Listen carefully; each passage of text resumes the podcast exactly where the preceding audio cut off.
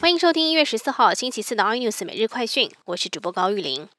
北部医护染疫指挥中心经过紧急裁剪，五百二十二名接触者都是阴性，排除第一圈接触者染疫。明天将针对该院进行扩大裁剪，预计再验三百至四百个人，理清第二圈的接触者是否带病毒。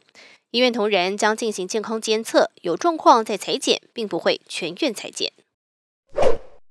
双北民众反映自来水变黄浑浊，北水处也指出，因为寒流气温骤变，净水处理效果不如预期。十四号凌晨已经恢复正常，将减免受影响者五日基本费以及用水费，另外会再补偿五日的基本费用及用水费用。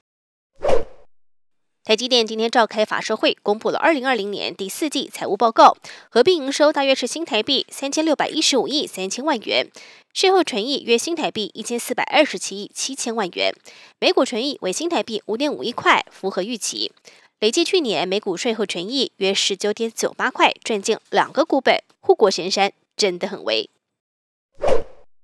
红海集团十三号宣布，旗下的富士康与中国最大汽车厂吉利签署合作协议，双方将成立合资公司，提供全新一站式服务，包括汽车整车、零组件等全产业链的流程，逐步实现红海的汽车梦。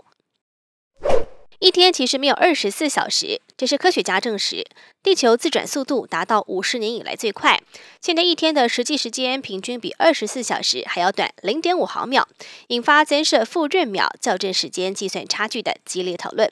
更多新闻内容请锁定有线电视八十八 MOD 五零四 iNews 追证晚报，或上 YouTube 搜寻三立 iNews。